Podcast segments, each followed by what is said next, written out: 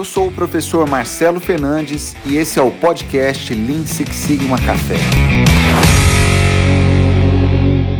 Atenção, senhoras e senhores, sejam todos absolutamente bem-vindos a mais um Lean Six Sigma Café, esse bate-papo que acontece todas as quintas-feiras para a gente falar sobre esse fascinante método de análise e solução de problemas.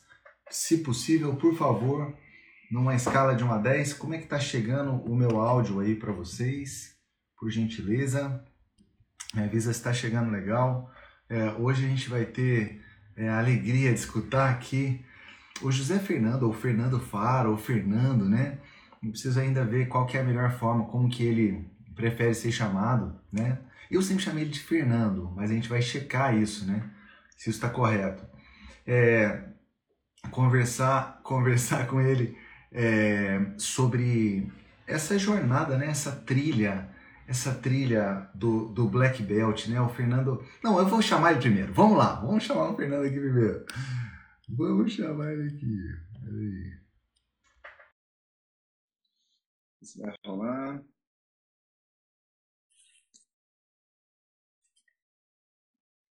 Vamos ver. Eu mandei para você, Fernando.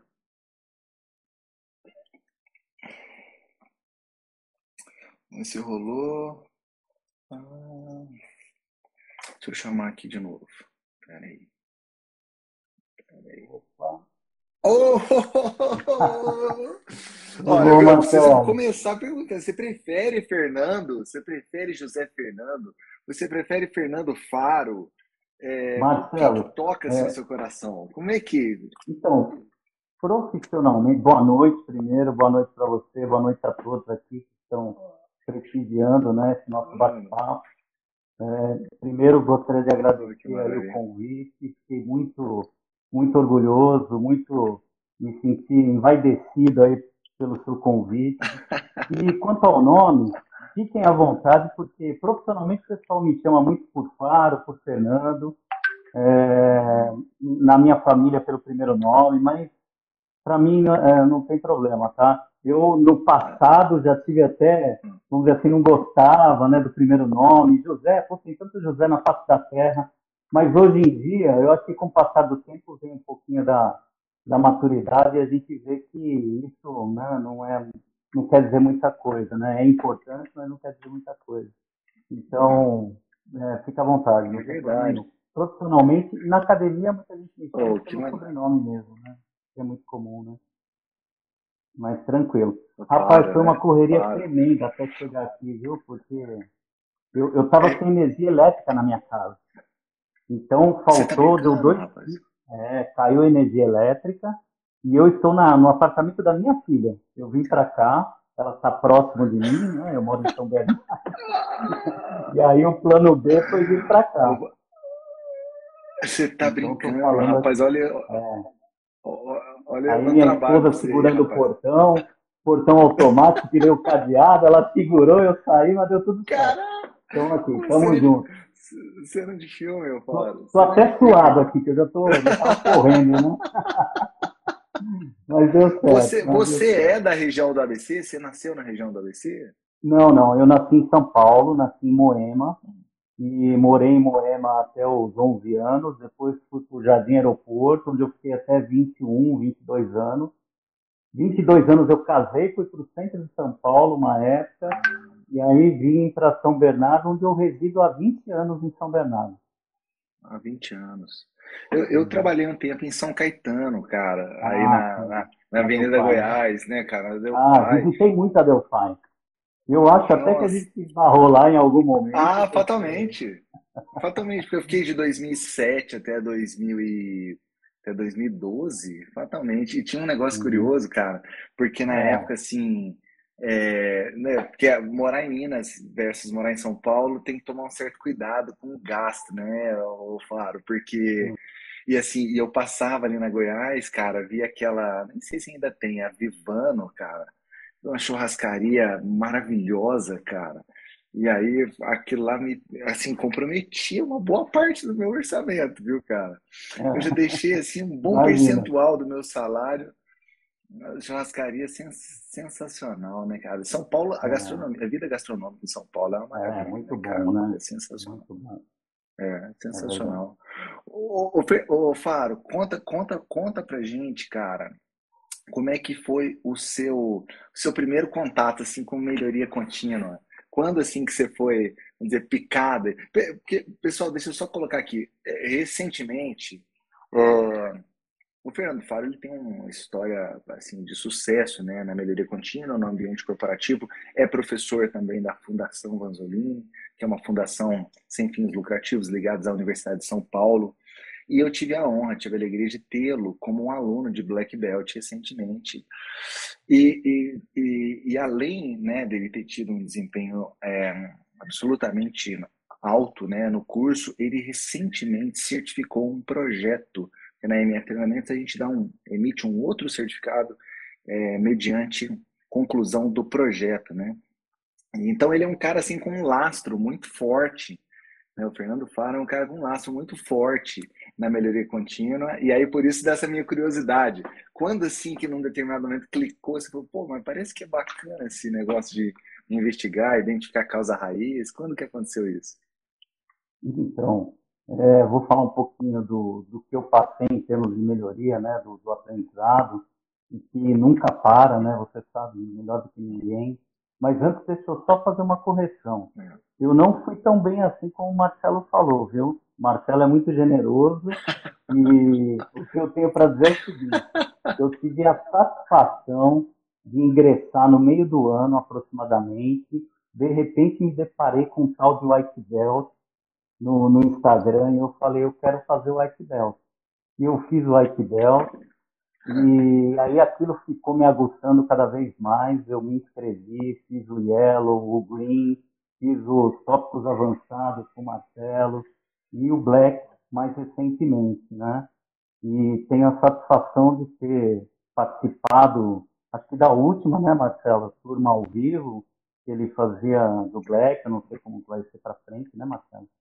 E, mas foi excelente. Infelizmente perdi uma, duas aulas ao vivo que eu tive que correr atrás, mas assim, é uma experiência fantástica.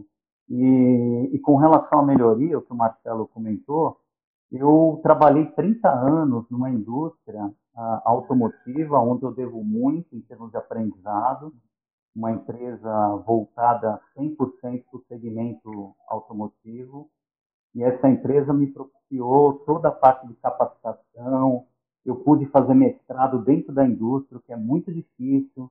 Né? A indústria é, despender, deixar você ocupar parte do seu tempo com mestrado acadêmico, que na verdade, na verdade, profissionalmente não existe tanto interesse por parte das empresas, né? Então, o mundo corporativo em relação a isso é ainda esse é um paradigma a ser quebrado, né? Mas, enfim, eu consegui fazer o mestrado e nessa empresa, onde eu devo muito e tenho uma gratidão enorme, imensa, é, eu pude começar como estagiário né, em 1988 e saí de lá em maio de 2019 como gestor industrial. Então é uma grande satisfação. Não é diferente da história de milhões, bilhões de pessoas pelo mundo afora é, né, exemplo de não é nenhum exemplo, é uma é, passei por uma traje, trajetória com dificuldades como todo mundo enfrenta na vida, né? Aqueles que é, vamos dizer assim é, tiveram que trilhar um caminho muitas vezes que não foi dos mais é, dos mais fáceis, né? Com alguns obstáculos, mas tenho bastante orgulho do, do que aconteceu na minha trajetória é, pessoalmente falando, né? O orgulho, em primeiro lugar, é cada um de nós é que tem que ter, né?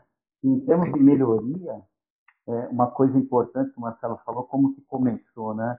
É, na empresa a gente atendia muito montadora e atendia muito submontadora, empresas grandes, né, como a Delphi, né, como a TRW, é, como a, o Grupo Dana e, e as montadoras. General Motors, Volkswagen, em cada uma dessas empresas a gente aprendia muito, né? E, e em muitas ocasiões os projetos de melhoria eram, de certa forma, eram é, submetidos a nós, fornecedores, né, de uma maneira assim, até eu diria brusca, né, porque muitas dessas empresas, assim como nós, em algum momento da, da fase da vida da empresa, a gente não tinha, talvez, os requisitos necessários para absorver certas metodologias, certas ferramentas, e aquilo, falando português claro, precisava descer goela abaixo. Então, muitos desses projetos a gente acabava não visualizando né, de maneira mais tangível, de uma maneira mais palpável, os resultados a que pretendia quando iniciou aí o, né, os projetos. Mas é óbvio que isso estava muito mais atrelado, talvez, à nossa, a, o nosso não preparo, o nosso não entendimento de algumas dessas ferramentas, do que propriamente é, em função da, da iniciativa desses clientes, que eu acho extremamente louvável esse tipo de, de iniciativa, né? Mas com muitos desses clientes, a gente aprendeu muito, porque eram clientes que, além de, é, de demonstrarem ou de apresentarem os seus programas de melhoria, onde esses programas eram extensivos aos fornecedores, eles acabavam usando a sua força de trabalho, o pessoal que tinha esse entendimento, para ajudar o fornecedor, meio que pegar na mão mesmo, né? O Marcelo vivenciou isso, eu tenho certeza, em algum momento, né? Então, fornecedores que, de repente, eles acreditavam, esses clientes, e aí a gente começou a se aprimorar também. E a empresa percebeu o valor, né? De se trabalhar e de se ter projetos voltados para melhoria. E aí, obviamente, a gente foi buscar um entendimento maior, o conhecimento, é, a capacitação, né, que é muito importante. Eu, eu sou eu sou bastante assim, como que eu posso dizer? Eu, eu tenho uma expectativa muito grande em relação às pessoas, aos meus pares, quando a gente está trabalhando em conjunto. Não gosto de chamar ninguém de subordinado, nem de subalterno, pior ainda, né? Eu acho que nós somos pares e a gente tem que caminhar junto independente de, de funções, de hierarquia. É importante a gente ter sempre isso em mente. E eu, é, eu, eu, já vi alguns entrando aqui na, na live, eu divulguei para alguns contatos, já vi algumas pessoas que foram meus pares, trabalhamos juntos, meus colegas, pessoas que estão aí no mundo corporativo, né, fortes ainda, e, e a gente sempre fez questão, isso eu sempre privilegiei, é, de fazer com que as pessoas se motivassem a se capacitar, a estudar. Isso é fundamental, né? A gente que pretende ganhar a vida de maneira honesta, de maneira né, adequada, da maneira que deve ser, a gente não tem outro meio que não seja por meio da capacitação, do estudo. E eu tenho duas certezas na vida, né? Que eu vou estar sempre nessa via de mão dupla. Né? Uma hora eu estou disseminando algum conhecimento, algo que talvez eu entenda é, um pouco melhor do que algumas pessoas, e em muitos momentos eu vou estar na outra mão aprendendo com muita gente sobre muitos assuntos diferentes ou consolidando alguma coisa que talvez ainda não tenha entendimento muito claro, né? E, o, e os projetos de melhoria, então, entraram na minha vida dessa forma, Marcelo, através dos clientes, e buscando a capacitação que não deve parar nunca. Prova disso é esse ano para mim foi um marco ter participado do White Belt, Yellow Belt, Green Belt, Tópicos Avançados, Black Belt, né? E estou aguardando o Marcelo lançar um Black um pouco mais escuro, se é que é possível, né? O Master né? É, fazer, fazer o Master, né? Nossa, Fernando, que demais. A galera, a galera escrevendo aqui, né? Aliás, deixar um abraço, obrigado pelo engajamento de todo mundo. E é realmente um, é um banho de humildade, né, pessoal? É um banho de humildade, porque, assim, no Black, realmente, o que o Fernando disse, a partir de agora, é, o Black ele muda o formato, né? Aliás, amanhã a gente vai ter a abertura da, das matrículas para o Black, mas é uma abertura mais fechada, ela é exclusiva para alunos de Green da MF, né? E, e agora ele vem num formato mais flexível e tudo mais, mas antes a gente tinha realmente as aulas em, em, é, em datas específicas, né? Aos sábados e as, e as sempre assim que o, né, que o Fernando pedia a palavra, a galera já ficava numa expectativa, assim, né? Que eu lembro, é, você, você tem uma inclinação, né, o Fernando, por essa parte de, das certificações da ISO, né? E isso junto com o pilar de melhoria contínua, né, cara, te transforma no te transforma num, num, num, avatar, né? Assim, um cara extremamente com, né, com capacidades incríveis. E a galera escrevendo aqui, né, que é um banho de humildade, é nisso que eu queria chegar, né? É, realmente o, o Fernando ele detém essa essa humildade dos, dos grandes, né? Própria dos grandes, essa sede constante aí por por querer mais, né? Por querer aprender mais. E isso é muito, muito bonito, viu, Fernando? Quero deixar registrado isso aqui. Quero deixar registrado. Isso é, isso é, é muito eu, bonito. Marcelo, e eu acho que atrai eu, pessoas também, né? Então, era aí, aí o pessoal quer, é, o pessoal é. quer, quer estar com. Ninguém, ninguém quer estar com, com o dono da razão, né? É chato é estar com o dono da razão, né? Perfeito. E, e assim, uma coisa que eu sempre tive em mente, né? Uma coisa que é, me ajuda muito é, é, pensar que você precisa, que você quer, não que você só precise, mas você deseja muito ser exemplo, principalmente para algumas pessoas que estão ali no, onde você, na verdade, convive mais tempo, né? O meu Gemba não está só dentro da fábrica, né? O meu Gemba está dentro de casa, né? Então, eu, eu me vejo muito é, pensando nos exemplos que a gente vai arrastando para esses ambientes, né? Então eu tenho, tenho esposa, tenho três filhos e a gente sabe que o quão difícil que é você, né, é, poder fazer com que haja entendimento, que você tenha evolução dentro de casa. E eu não estou falando só de aspecto financeiro, né? Eu acho que é um conjunto de coisas né? A gente erra muito, a gente acerta muito. Eu já errei muito e errei muito, inclusive, por não privilegiar ou não colocar em primeiro plano aquilo que é o mais importante, que é a família, né? E eu acho que eu ainda estou em tempo. Por isso, muita coisa na minha vida eu mudei. Né? De alguns anos para cá, algumas coisas eu venho mudando justamente por conta disso. Marcelo, você mesmo comenta, você fala muito sobre empregabilidade, né? E é fantástico, esse conceito é muito importante. E há muito tempo, sem saber talvez tecnicamente explicar, mas eu sempre falei, né? Eu sempre comentei com a minha esposa, com meus filhos, falo, olha, eu, eu posso até um dia estar sem emprego, aquele emprego formal, aquele emprego que tem um registro, que me, que me atribui um número, né? Mas eu tenho certeza que eu nunca estarei sem trabalho. Né? E são coisas importantes. Eu nunca estarei sem trabalho. De alguma forma, eu vou estar exercendo né, essa, essa minha vontade de produzir alguma coisa. O fato de eu estar estudando, o fato de eu estar me aprimorando, o fato de eu buscar informações, de eu talvez redigir um artigo científico, existe um trabalho, né? Se a gente é. pensar na teoria mesmo, né, energia, por exemplo, a energia envolvida no trabalho energia solar, né? Eu preciso de energia solar para exercer um trabalho, uma atividade ou um serviço. Não preciso para qualquer tipo de trabalho ou serviço. É um trabalho, não deixa de ser um trabalho, né? A gente consegue até medir isso, né? Se quiser. Mas a ideia é justamente essa.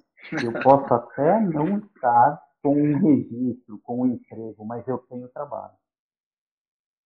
É uma coisa que Ô, eu Fernando, levo. E para o Lean Six Sigma, é, isso é muito possível, né, cara? Com o Lean Six Sigma é muito possível a gente pegar a maletinha, né? Como eu brinco com o pessoal, pegar nossa maletinha Sim. e simplesmente bater na.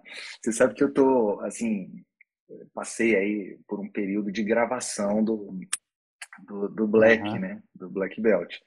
E aí a gente pegou um estúdio aqui na cidade e tal, né? Para reduzir o ruído e tudo mais. E é uma rádio, na verdade, um estúdio dentro de uma rádio.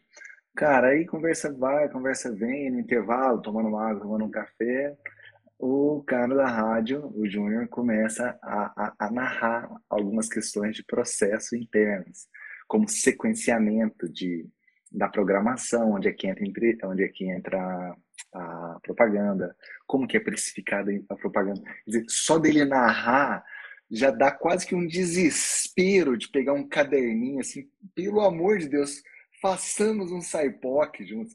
Vamos fazer aqui um mapeamento uhum. L, L3, L2, né? Assim, vamos simplesmente fazer uma matriz em é, esforço, impacto esforço, né? Assim, como o Lean Six Sigma ele é aplicável, né? Ou assim, vamos até assim, para não soar, para não soar muito bairrista, é como se a gente estivesse falando só de um método, como excelência operacional, né? Como um todo, é. isso é aplicável a, a todo e qualquer processo, né, o Fernando? Você acredita nisso?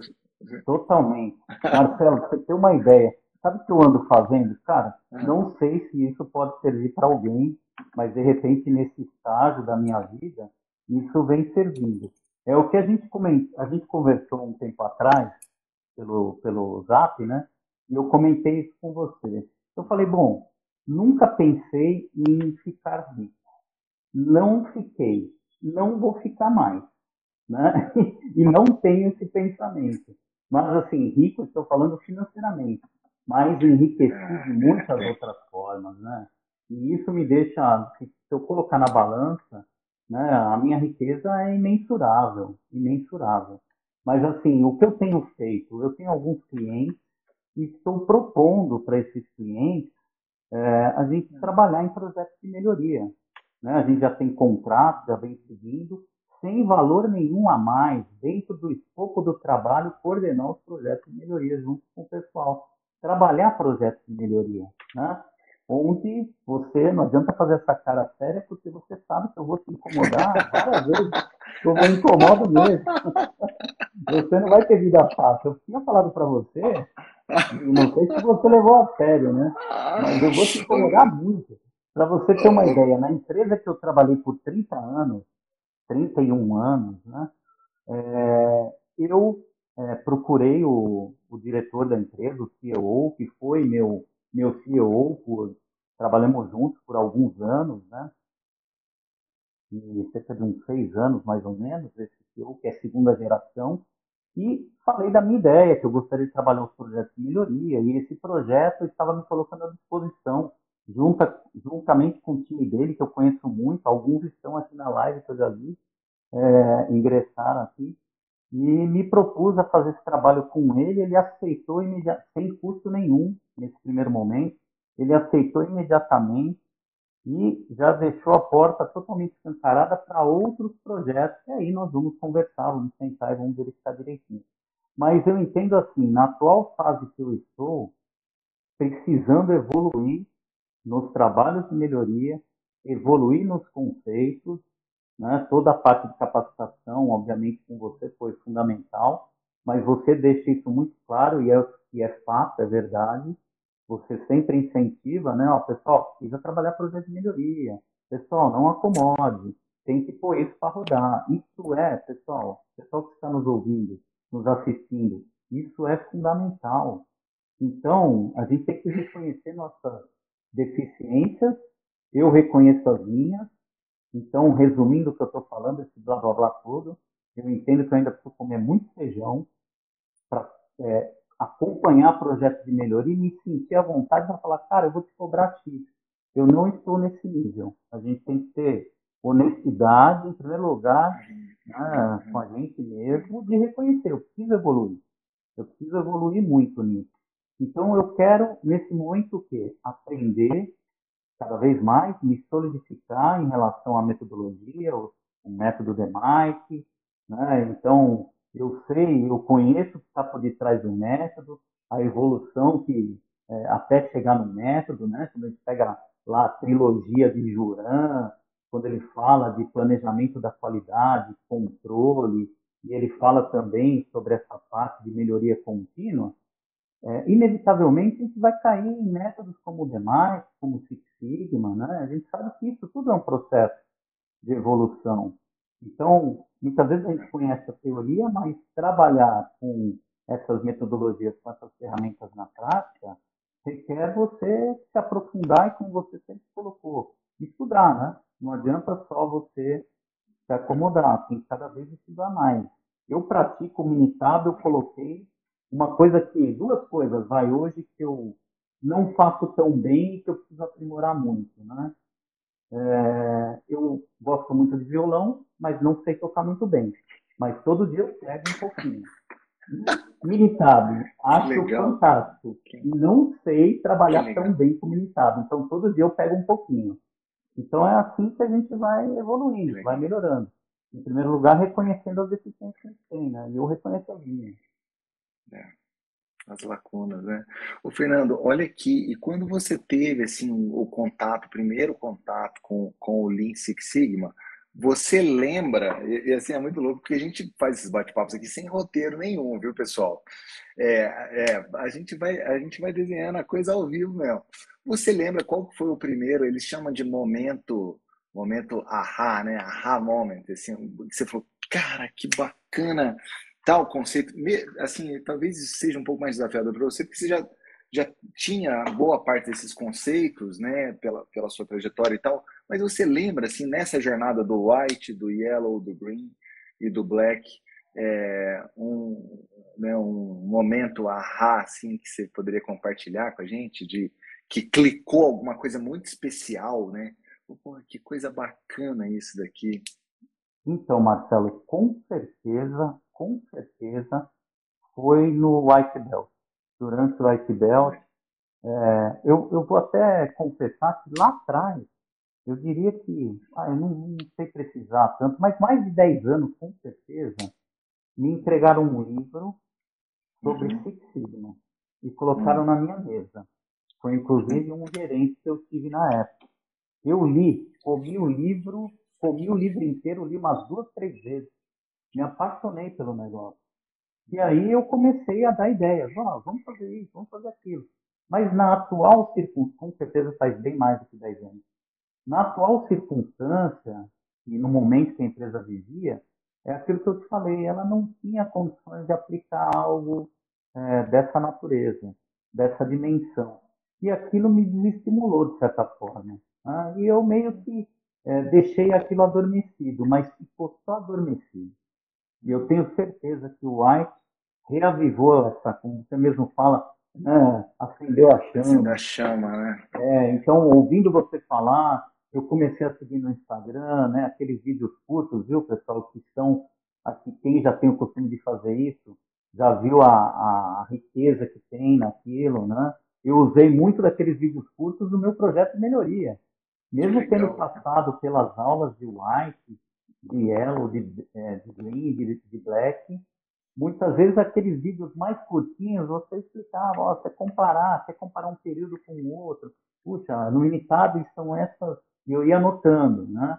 Aliás, eu vou anotar é comigo mesmo. Se alguém precisar de alguém para anotar, me chama que anotar é comigo mesmo. Então aquilo me ajudava muito, né? Mas acho que durante o White me despertou, eu falei, eu, eu quero entender um pouco melhor sobre isso. Não é, vamos dizer assim, não é novo. É, como eu estava na indústria automotiva, trabalhei muito com controle estatístico de processo, trabalhei muito com MSA, mas confesso, eu só me aprimorei de fato nesse ano de 2021, onde eu passei por esses treinamentos oh, que legal, com o Marcelo. Tenho a certeza disso, não estou falando que estou na sua presença, né? E eu, eu, comento isso com o pessoal que, inclusive, trabalhamos, trabalhamos juntos. Mas o White acho que foi o divisor de águas, assim, me deu vontade de continuar. Tanto é que eu fui, eu sou meio caxias, o pessoal em casa me chama de coxinha, né? Até hoje não sei direito que é coxinha, mas segundo eles é aquele cara que, ah, você tem 10 dias para fazer a atividade. No primeiro dia eu quero fazer e entregar. Né? Na, na faculdade é a mesma coisa. Eu estou terminando outra faculdade, inclusive, né? Então as coisas Você que tá brincando. fazer. Você está brincando. É, eu estou terminando. Eu fiz administração na primeira graduação e estou concluindo uhum. engenharia de produção agora, em dezembro, se Deus quiser. Foram cinco anos aí, muito proveitoso, muito bom. E a ideia é que eu falei. Eu, eu já estou sofrendo porque eu sei que esse curso vai terminar. Então, eu já estou procurando outros caminhos, né? Já tinha comentado contigo, né? Tenho, tenho um sonho de fazer um doutorado, tenho 52 anos, mas me sinto é, com uma, uma vontade, uma gana de, de ir atrás. Tive uma, uma entrevista ontem com uma coordenadora do programa de pós-graduação da Federal do ABC. Então, assim, as coisas estão caminhando e tomara que dê certo, né? Eu sei que é difícil, é bastante concorrido, mas estou tentando, né? Já recebi alguns não. Alguns Fernando, eu não preciso não nem falar para você que se você hum. se você precisar de uma de uma carta de recomendação, por favor, viu, Fernando? Me avisa, cara. Não, o maior prazer, cara, em redigir. Em redigir para você. Ah. Cara, e olha só, olha só. Hoje está rolando uma live na Universidade Federal de Itajubá sobre o programa de pós-graduação lá. Eu sei que eu sou suspeito para falar isso. Eu vim de lá, fiz graduação, pós e mestrado lá. Mas a, a Unifei é sinistra, sinistra. Tem uma galera da pesada lá, Fernando. Uma galera da pesada. Inclusive, é um, um dos autores do primeiro livro de Seis Sigma no Brasil, junto com o Rotondaro, da Universidade de São Paulo, com o pessoal da Vanzolini, o Moacir, o, o Alberto Ramos, um dos professores, a Marli Monteiro, da Universidade de São Paulo, da Poli, um dos professores foi o Pedro Paulo Balestrace, que é aqui da Unifei. Pedro Paulo, eu uhum. tô no, no, seis, no Lean Six Sigma por causa do Pedro, né? Pedro foi quem me uhum. foi quem me inspirou, ele que acendeu essa chama lá 20 anos atrás. Uhum. Então, de repente, vale a pena, hein, Fernando? É, cara. E essa live que está acontecendo é sobre a abertura do processo seletivo. Unifei. Ah, e se você vier presencialmente, meu amigo, ainda tem pão de queijo. Oficialmente aqui, olha, oficialmente, vou deixar registrado isso aqui. O meu, né? o meu convite, Fernando, para a gente comer pão de queijo, rapaz, e comer um pastel de, queijo, de doce de leite, doce de leite e o café. E o café, o café. Nessa pandemia eu fiquei enjoado, cara nessa pandemia eu fiquei enjoado. Eu, eu, eu aprendi a é, aprendi a comprar um grão, café em grão e, e moer, sabe? E moer e tomar o café Nossa, passado, moído na hora. Aí eu virei um fresco, rapaz. Eu virei um fresco, Fernando. Porque é outra coisa, é outra experiência, né? É outra experiência, porque ali ele praticamente não oxida, né? Então é uhum. sensacional. Mas isso que você tá, isso que você tá falando é muito bonito, cara. Nossa, muito bonito, porque né, e que você mantenha essa energia vital. Eu tive no México há pouco tempo, né? E uhum. escutei uma frase, nossa, bonita demais. Eu fui brincar, a moça estava cortando meu cabelo Aí ela, ela falou: Ah, você tem o cabelo é, sal e pimenta, que eles chamam no México, né? Sal e pimenta.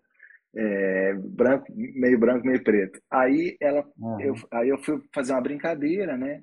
Falei, é, não, a idade chega para todo mundo. Ela falou, aqui no México a gente diz, hay que se mantener joven hasta morir de viejo. Quer dizer, tem que se manter jovem Uhum. Até o último dia, é, cara. Até o fim. Há que se manter é jovem é até, até morrer de velho. É, até o último dia, cara. E eu vejo, ó, meu pai tem 72 anos. Eu conversei com ele hoje à tarde, né? Eu liguei para ele. Cara, você vê ele falando, é um negócio impressionante. É a, a energia vital impressionante, impressionante, sabe? É, é sensacional. Ô, ô, ô, ô, Fernando, olha aqui. E se você tivesse que deixar uma mensagem assim para os greenbelts que que estão considerando trilhar a jornada do Black, então especificamente essa ponte, né, do Green para para para o Black, né? O que que você que que você que que você poderia falar a respeito dessa dessa, dessa jornada? Ah, pessoal, é uma jornada fantástica, vale muito a pena. Tenha em mente que assim como qualquer objetivo que a gente se impõe, é importante ter um grau de dedicação muito grande. Né? E ah, quando, quando você comenta, e, eu acho fantástico, fala, olha, é, se, se você não pensar dessa forma, ou se você não tiver essa determinação, essa vontade, o desejo de se aprofundar e realmente se dedicar de maneira adequada, talvez isso não seja para você nesse momento. Então é isso que a gente tem que ter em mente, né? Reconhecer o momento que cada um está, né? É, eu estou dizendo de maneira global, o momento que cada um se encontra e realmente se sentir que é a hora, mergulhar de cabeça. Mas mergulhar, eu, como eu falei, no Black, eu no final eu acabei em algumas aulas, eu tive alguns problemas. Eu estava saindo de uma empresa onde eu estava, né, uma outra indústria, onde eu atuava por três vezes por semana, então acabei, né, a gente acabou saindo de lá. Mas, é, assim, eu corri atrás, eu tive que assistir às aulas, né? Então, se a gente realmente fizer aquilo que é necessário em termos de dedicação, né, aquilo que é, realmente a gente precisa, é, eu acho que vale muito a pena e a gente, como em tudo, tem que melhorar, é, tem que mergulhar mesmo. Eu acho que é um objetivo fantástico. É, o fato de você eu, eu, por exemplo, eu não tenho nada contra, eu gosto, eu, inclusive eu curto, eu coloco lá que eu gostei, né? E acho que cada um, em determinado momento da sua vida, da sua trajetória profissional, tem que fazer isso com certeza. Eu não costumo fazer, por exemplo, de colocar no LinkedIn o certificado, mas eu tenho super orgulho, claro. Né? E, e quando eu recebo, então, ah, deu certo, ou foi raspando, mas deu certo. Eu mostro para minha família, né? comemoro com eles, mas acho fantástico, né? Não estou falando com isso que, ah, puxa, não, te, não deve se divulgar. Pelo contrário, deve se divulgar. Cada um está buscando o seu caminho, né? O seu lugar e tal. Eu não tenho esse costume, é. né? mas assim, curto cada momento que acontece comigo também. E, o, e a jornada para o Black foi algo que me deu muita satisfação. Marcelo, deixa eu fazer um parênteses eu, eu já vi que meus irmãos claro, claro, aqui, claro. Eu quero é. mandar um beijo para eles. Um deles mora no Rio, faz tempo que eu não o vejo, né? Meu irmão foi da Marinha, aposentou na Marinha, uma pessoa extremamente capaz, inteligente, que está na ativa ainda hoje, está sempre fuçando, apesar de ser aposentado, foi para a Marinha Mercante. Então, quer dizer, é, eu preciso deixar um beijo grande para eles, né? Meus irmãos entraram. Não, o Sérgio também. Como, como que ele chama, o do Rio? Maurício, do Rio, Maurício Sérgio e Cláudio são meus irmãos, são mais velhos que eu. E a Andréia, que é minha irmã caçula. Nós somos em cinco. Meu pa, meus pais são vivos, graças a Deus. Meu pai tem 85 anos, é na mesma linha do seu pai, está sempre pulsando em alguma coisa. Está, é extremamente ativo, faz tudo dentro da casa mora ele e minha mãe sozinhos, né? Quatro e meia da manhã ele acorda, sai limpando tudo, porque minha mãe teve problema do coração. Então, assim, eu acho que a, esses exemplos vêm da nossa casa, vêm de berço, né? Então, a gente, meus irmãos também, são todos extremamente trabalhadores, né? Eu tenho muito orgulho de, de pertencer a esse lado aí da, da família Faro. Que coisa linda, cara, que coisa linda. Você sabe, Fernando, que desde a primeiríssima vez, o primeiríssimo contato que a gente teve, isso aí já ficou muito evidente, cara. É muito, muito latente, assim, muito bonito ver a maneira como você, né, o que significa família para você, a sua família, vamos dizer, direta, né, e a sua família é, estendida, né, expandida. É, é muito bonito mesmo, cara, porque esse é o conceito de de integridade. Essa live, pessoal, para quem entrou agora, teve uma frase que ela precisa ficar registrada, né?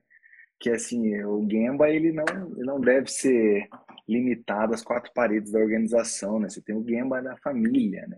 Gemba é o workplace, é local de trabalho, é uma expressão japonesa, né, pessoal? A escola japonesa da melhoria contínua prega muito a ida ao campo de batalha. Vai na linha de produção, não toma, fica tomando muita decisão na sala de reunião, não. Vai no campo de batalha e o Fernando estendeu, expandiu esse conceito para Gemba na família.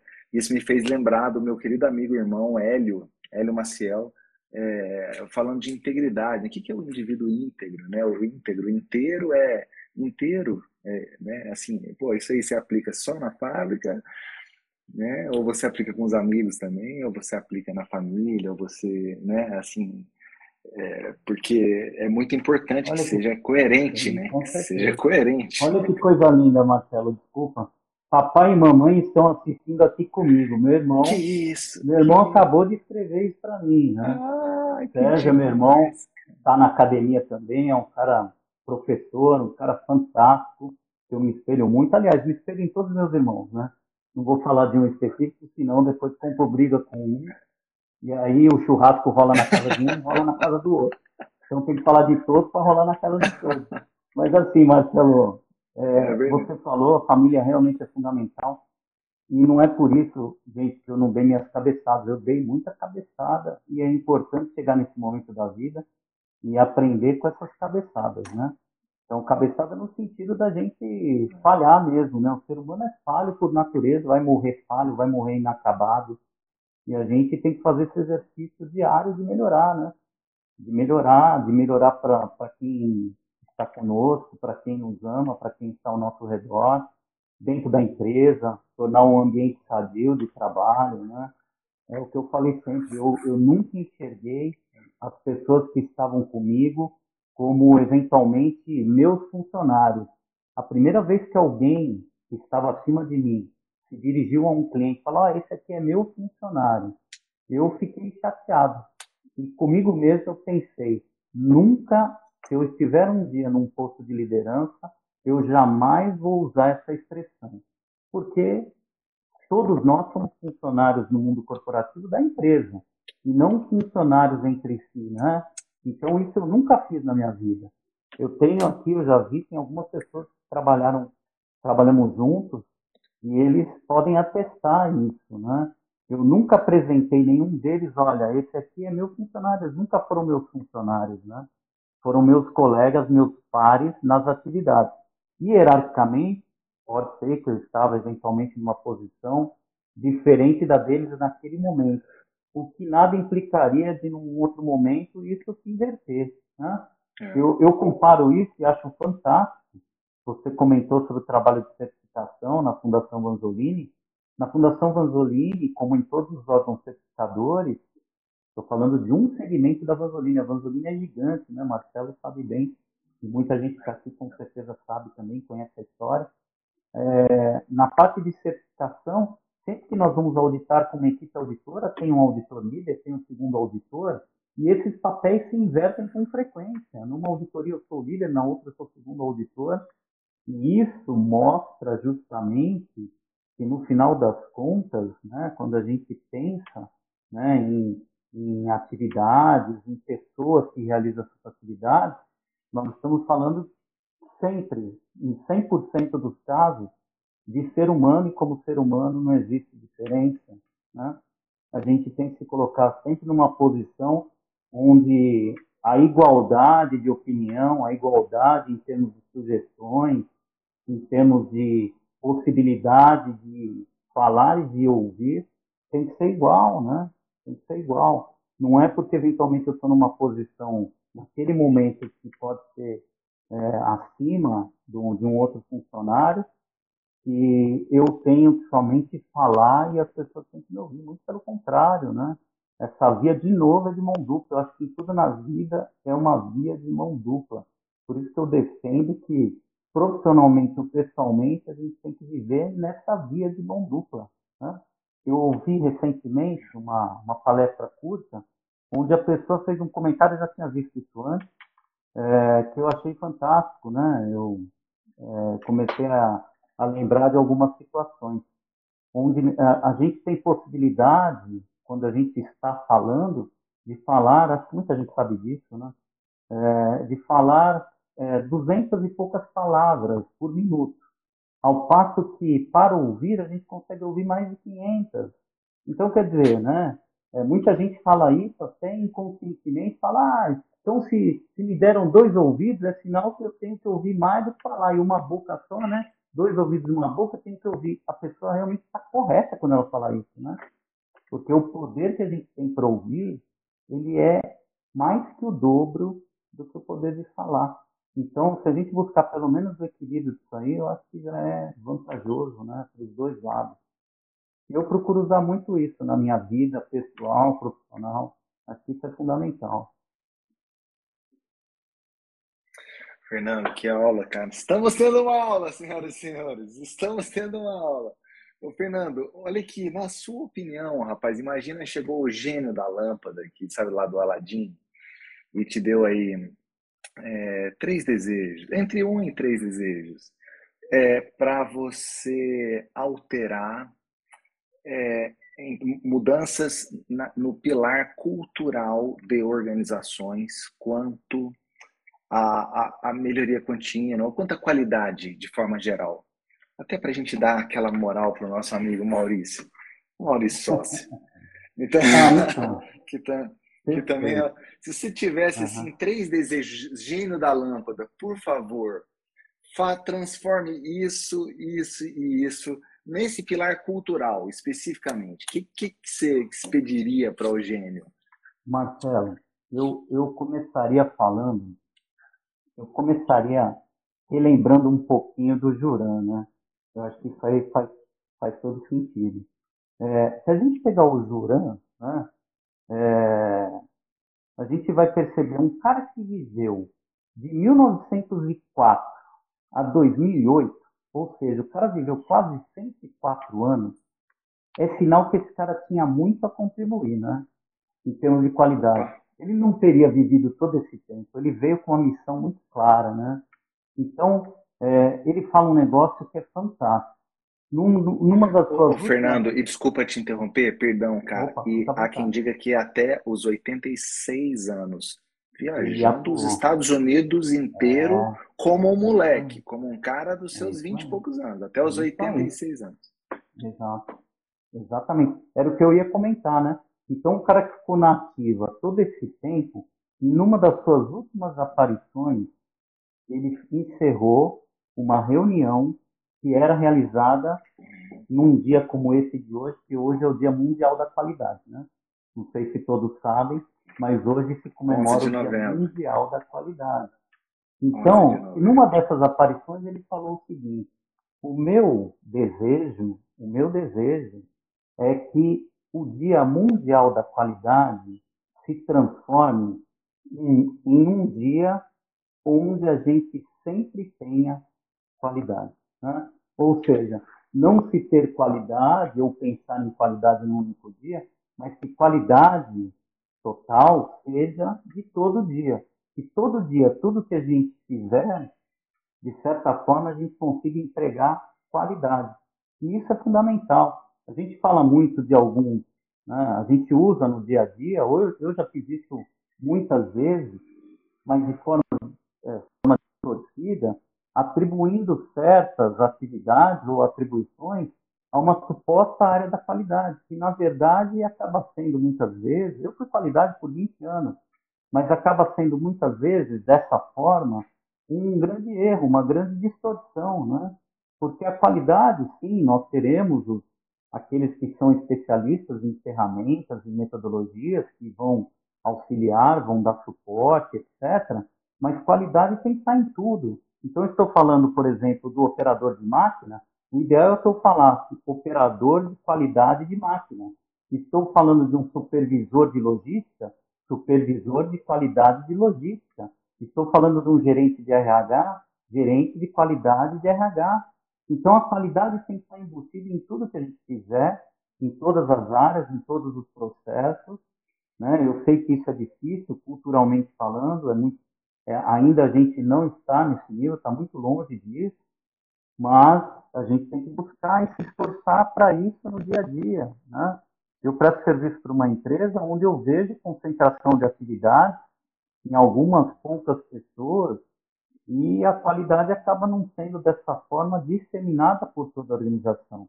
Muitas vezes porque lá no topo da pirâmide, o cabeça acaba, de certa forma, permitindo com que esses papéis e responsabilidades não sejam de maneira correta definida na, definidos na organização. Né? Isso está tá na ISO 9001, não estou inventando nada. Se você pegar o elemento 5 da, da norma, você vai ver lá, vai ter lá o requisito de papéis e responsabilidades. E começa dizendo o quê? A alta direção deve determinar os papéis e responsabilidades das pessoas na organização. Né? Não é a qualidade que deve determinar, na verdade é a alta direção. Quando isso não começa certo, a gente percebe uma concentração muito grande de atribuições que seriam de todos somente na área de qualidade. Essa, para mim, é a grande distorção, algo que precisa ser combatido e a gente precisa, nós profissionais que estão envolvidos de alguma forma, não estou falando na qualidade, em qualquer esfera, em qualquer área, em qualquer processo, nós precisamos combater isso aí, né? Precisamos ajudar quem ainda pensa assim, infelizmente tem muita gente pensando assim, né? O, o Juran, quando ele falou da trilogia, voltando ao Juran, que eu acho também fantástico, Né? O Demi, Demi e Juran, que são os, os pais aí da, né? e que foram percursores do grande avanço que ocorreu no Japão no pós-guerra, né? Como muitos aí. É, aliás, eu vou ter, eu vou ter é tentador, mas eu tenho que te interromper mais uma vez e perguntar Opa, se, se você se você está mais inclinado ao Team Juran ou Team Demi? Assim, que tem essa, Marcelo, né? assim, né? eu, eu fiz administração, né?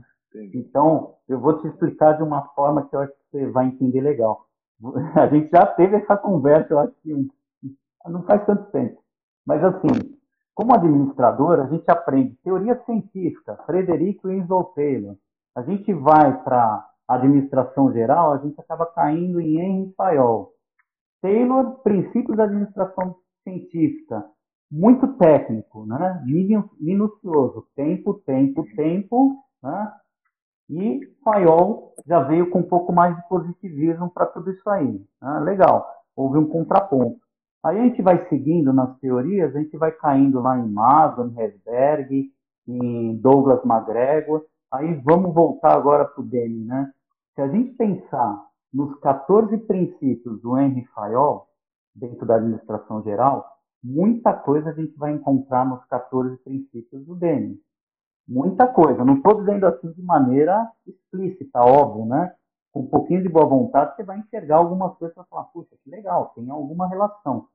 Mas, assim, se fosse para escolher, com certeza, eu acho que o Denning é que foi o percursor de muita coisa em termos de qualidade. O Juran aperfeiçoou muitas coisas, né? Trabalharam muito juntos também, né? Óbvio que o, o, o Juran acabou vivendo mais, né? O, Infelizmente o Deming se foi em 93, né? Mas assim, a contribuição de ambos eu acho que é fantástica. Eu sou fã dos dois, eu não consigo falar assim para você. Não vou estar em cima do muro, mas eu não consigo falar. Puxa, sempre que eu falo de um, eu acabo falando do outro. Então, parece que um complementa o outro. Assim como lá atrás, né? Na década de 20, a gente fala do Schwartz, e que até então, naquele momento, não, não teve muito crédito e que dele, de certa forma, fez com que isso passasse a, a valer no mundo como teoria, coisa, como né, ciência, né? Então, isso tudo eu acho que é um processo evolutivo. Então, em termos de qualidade, eu que vivi 20 anos, 20 e poucos anos nesse meio, né, participando de cursos e tal, e aprendendo, aprendendo até hoje, eu acho que não dá para não falar de qualidade sem falar de, de pessoas como como Deni e Juran, né? Felipe Cross eu gosto muito, mas são todos que acabam tendo uma são, acabam tendo uma espécie de, de signatários, né? alguma coisa do gênero. É. Mas o Cross também é um cara fantástico, né? É. Fegenbaum também, né? Fegenbaum, se, mesmo né? se pegar os mais novos, né? Se pegar o Akal, o Keno, o próprio Greg Watson, né? Assim, a, a, a contribuição dessa galera é impressionante. É, eu te interrompi, cara. Eu te interrompi para fazer uma pergunta de, de time. Não, Olha só que coisa, é cara. Que coisa, cara. Não, Perdão. Mas não, então você trabalha os três desejos. Um seria então no pilar é. da liderança. Segundo, pessoas de uma então, forma geral. É. Engajamento das pessoas, que é inclusive requisito da norma e é um dos sete princípios da qualidade. Engajamento das pessoas. Só que engajamento das pessoas não é só jogar para outro lado e enxergar, pô, cara, você precisa engajar. De que forma você vai ajudar também a, a fazer com que o ambiente seja propício para esse engajamento?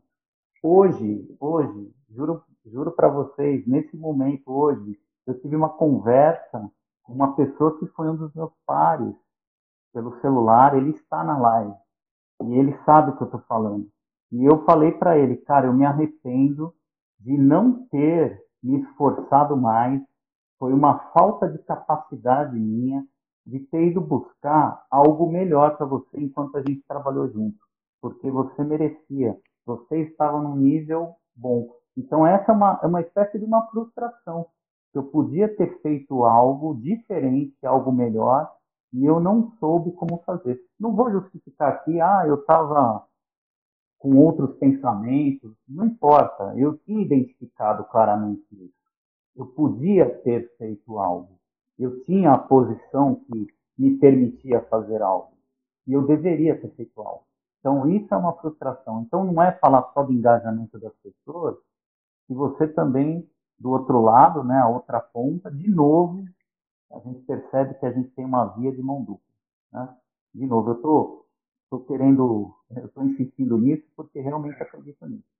De novo, a gente tem uma via que tem os dois sentidos aí.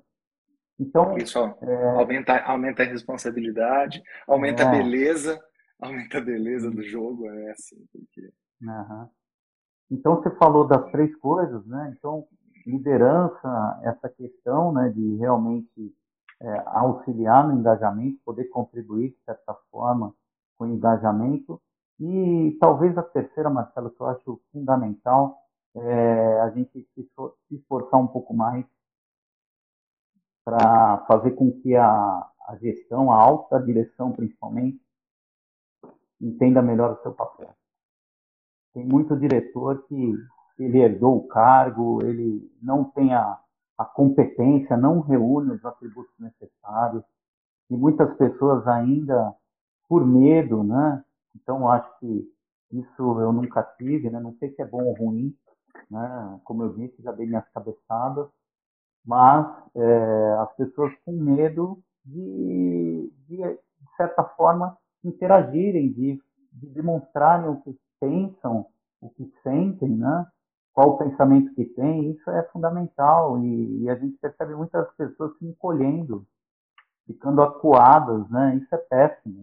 Então, com todas as pessoas que eu me relacionei, eu sempre deixei claro, com educação, com respeito, com ética, com profissionalismo, mas é importante que a gente se manifeste. Eu fui uma pessoa muito tímida até meus 20 e poucos anos, não que eu não seja, porque a timidez é uma característica que você não perde. Mas assim, eu fui muito tímido a ponto de mal levantar a cabeça para cumprimentar as pessoas. Até que com 19 anos, nessa empresa que eu fiquei, entrei como estagiário, é, eu tive a incumbência, eu dei a sugestão de treinar o pessoal em matemática básica, em fazer um treinamento e o pessoal se aprimorar, e depois a gente ir atrás, fazer um, um curso de alfabetização, porque tínhamos, na ocasião, muitos analfabetos, ou semi-analfabetos, ou analfabetos funcionais, como, querem, como queiram chamar, né? E quando eu fui dar a sugestão, com muita timidez, para um diretor, que era um dos fundadores da empresa, né? e ele, ele olhou para mim, ah, como é que funciona? Eu falei, ah, o pessoal não vai procurar. Aí ele viu a minha cara, assim, né? Eu fui, eu fui me encolhendo também. Aí ele ligou para a pessoa da RH e falou, vamos divulgar, vamos ver se o pessoal se interessar. Para minha surpresa, a sala que a gente tinha não comportava, tivemos que fazer no restaurante. Muitas pessoas se inscreveram. E aí eu fui participar do treinamento de capacitação do instrutor no, no Senai. E aí quando ele me chamou, eu falei para ele, olha, eu fiz o treinamento, aí o senhor define quem vai dar o treinamento e eu explico para a pessoa, tem as apostilas, não é nada complicado. Aí ele olhou para mim e falou, como é que é? Você fez o treinamento, Agora você quer passar para alguém dar o treinamento para os funcionários? Quem vai dar é você. Aí eu olhei e falei, não, eu não tenho condição.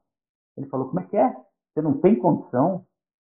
Eu falei, não, eu, eu, eu fico nervoso, eu sou muito tímido, eu não sei nem como eu estou falando com o senhor aqui. Falou, não, você vai dar o treinamento. E fui lá, Marcelo, encarar o treinamento. Durante três, quatro meses, o pessoal fez o curso. Que eu levava cartolina, levava para mostrar conversão de unidade de medida, com cartolina, com, com uma vírgula feita com durex, ia mudando a vírgula. Cara, foi uma das experiências mais gratas que eu tive na vida. E depois de lá, tantos fizeram curso e se alfabetizaram. Alguns fizeram o ensino fundamental, fizeram o ensino médio. Fiquei muito feliz. Alguns, anos depois, estavam prestando vestibular né? Claro, uma minoria, mas a gente percebe que aqueles que tiveram vontade continuaram. Eu acho que eu vejo que dessa forma, com ações que para muitos parecem tão pequenas, a gente acaba fazendo muita diferença na vida de muitas pessoas. Né? E o principal, de novo, a via de mão dupla. Não foram eles que ganharam, só eles, eu ganhei muito. Eu melhorei a minha forma de me expressar, a minha timidez, ela eu conseguia, passei a dominar mais, a controlar. E um dia eu me vi numa sala de aula, numa universidade lecionando, coisa que para mim era inimaginável. Eu tinha um grande exemplo dentro de casa, que era o meu irmão. Tinha vontade, mas eu coloquei um muro e achava que eu nunca conseguiria fazer aquilo. Mas eu consegui. Eu acho que quando a gente põe isso como meta, e o e projeto de melhoria não vejo diferença. Você, você tem que começar a pensar, não, não começa ali no projeto, né? Contrato de projeto, definir muito bem o CPQ. É. O que é crítico para a qualidade? É uma meta e eu vou buscar é. aquilo, né? Trabalhar em cima de né? metas. é fundamental, né? Vital. Pessoal, vocês estão vendo aqui, estamos tendo uma aula com o Fernando Faro nessa noite de hoje. Eu não consigo entender como que já passou uma hora, eu não consigo entender como que isso aconteceu. Eu quero, assim, é, externar mais uma vez a minha profunda gratidão por ter tido nessa noite do dia 11 de novembro, Dia Mundial da Qualidade, Fernando Faro, que é professor da Fundação Vanzolini, que é uma instituição ligada à Universidade de São Paulo. Tive a honra de tê-lo no White, no Yellow, no Green, no Black, no Tocos Avançados. É, e recentemente, Fernando é, certificou um projeto também. E, e vocês viram aí um banho de humildade, um banho de conhecimento. E sem dúvida alguma, como a Celina colocou, que deixar um, um abraço para a Maria Clara também minha Maria Clara é, é, é, a minha aluna mais assídua das lives, sabe? É um barato, um abraço. E Maria Clara lá da Bahia, lá da Bahia. É, eu então, vejo. assim, é, ela, poxa vida. Então, Fernando, eu quero de novo, cara, agradecer de todo o coração, de todo o coração, a sua generosidade. Pessoal, para quem entrou depois, uhum. o Fernando, ele teve uma queda de energia na casa dele, teve que sair correndo, foi lá para casa da filha para poder fazer essa live, para poder estar tá aqui presente com a gente hoje, conversando. E então, se vocês estão escutando essa, essa live no podcast, ou assistindo no YouTube, ou assistindo aqui gravado no Instagram, saiba que o Fernando, além de tudo, ainda se desdobrou aí em, em quatro, né, para poder, poder participar aqui com a gente. Fernando, muito obrigado, meu amigo. Marcelo, eu que agradeço. Eu queria fazer um último comentário, se você me permitir. Eu sei que já deu tempo. Claro. Agradecer claro. as mensagens que eu, eu fui lendo aí, é óbvio que a gente não consegue responder, mas agradeço tudo que foi comentado. Agradeço todos que ficaram conosco até agora, né? É, aos familiares, amigos, todos aqueles que estão aqui, que alguns eu conheço, que a gente se encontra nas lives do Marcelo, outros que eventualmente eu não conheça. Agradeço imensamente as palavras. E queria dizer o mais importante que eu não falei, né? A gente fala muito de qualidade, de empregabilidade. Eu tive quatro momentos muito marcantes na minha vida, onde ali realmente eu enriqueci. Foi onde eu ganhei muito, gente. Ganhei demais, né? E é importante eu deixar isso para vocês, tá? É, foram os quatro momentos mais marcantes da minha vida e foram momentos onde o enriquecimento ele foi muito grande, tá? Em 1992, em janeiro de 92, foi o primeiro deles. Foi quando eu me casei. Em 93, foi quando minha filha nasceu. Em 95, foi quando meu filho nasceu. Em 99, quando minha caçula nasceu. Minha caçula mora há dois anos nos Estados Unidos casada, tem 22 anos, e está vindo segunda-feira para o Brasil. Há dois anos que eu não a vejo, desde o início da pandemia. Então, pessoal, onde eu fiz minha fortuna? A fortuna que eu tenho. Não dá para contabilizar. Não dá para contabilizar. Nesses quatro momentos. Aí eu fiz minha fortuna. Bravo. Bravíssimo. Emocionante, emocionante.